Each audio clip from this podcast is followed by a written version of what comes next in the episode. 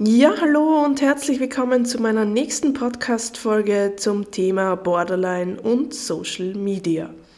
Mein Name ist Monika. Ich habe selbst eine Borderline-Persönlichkeitsstörung, habe aber im Laufe der Jahre gelernt, damit umzugehen. In der heutigen Folge spreche ich über die Nutzung von Social Media von Menschen mit psychischen Erkrankungen. Ich möchte dir erklären, warum Social Media aus meiner Sicht nicht förderlich für die Therapie ist.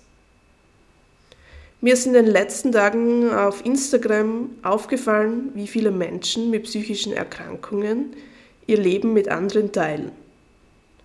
Ja, und aus diesem Grund möchte ich dir heute von meinen persönlichen Erfahrungen berichten.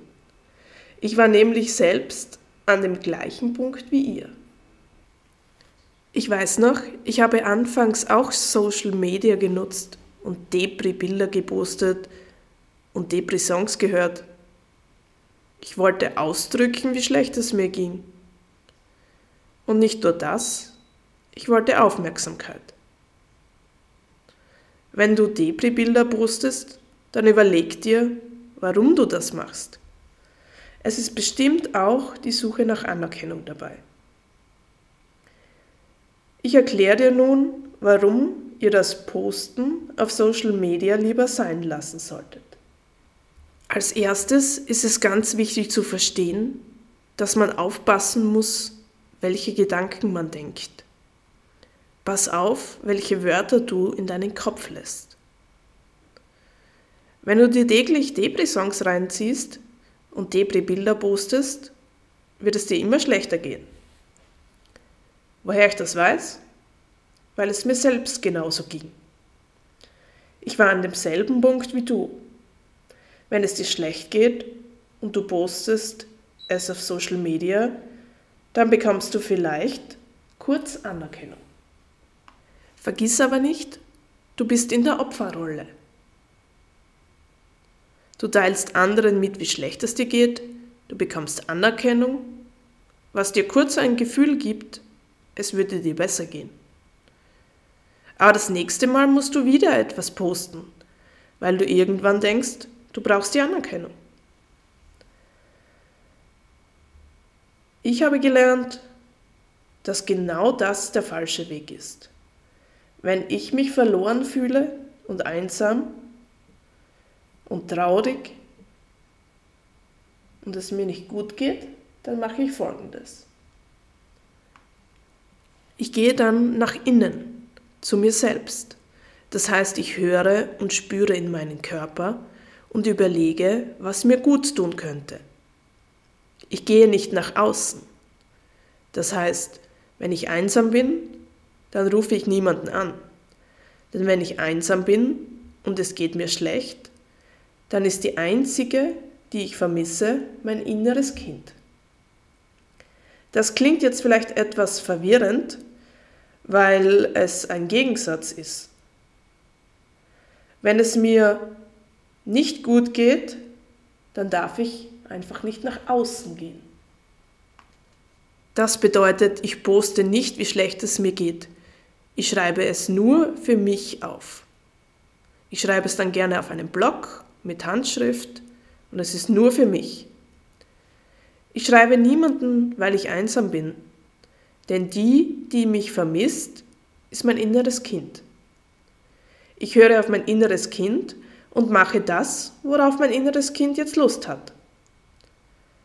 Und ich habe ja schon erzählt, dass Borderline eine extreme Krankheit ist, die extreme Maßnahmen braucht.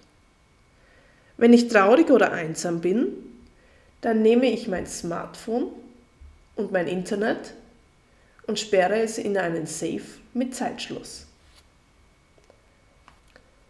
Und damit mache ich genau das Gegenteil.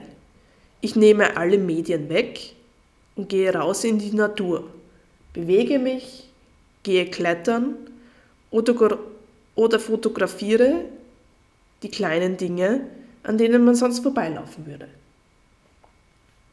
Das Wegsperren des Handys hat den Zweck, eine Barriere zu bauen gegen den Impuls, immer wieder aufs Handy zu schauen, immer wieder etwas zu posten, Ähm, es ist ein, einfach eine Barriere gegen die, den Impuls.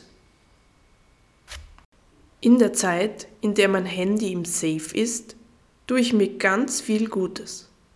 Ich nutze die Zeit für mich. Ich nutze die Zeit nur für mich. Ich treffe mich auch mit niemandem, nur ich und mein inneres Kind. Und manchmal mache ich das mehrere Tage am Stück. Dies braucht aber eiserne Disziplin und eine starke Willenskraft. Aber du schaffst das auch. Probiere diesen digitalen Detox einfach mal aus. Aber Achtung, eins kann ich dir schon sagen. Das Borderline wird sich wehren. Und es wird dir langweilig werden. Oder du verspürst eine innere Leere. Aber da musst du durch.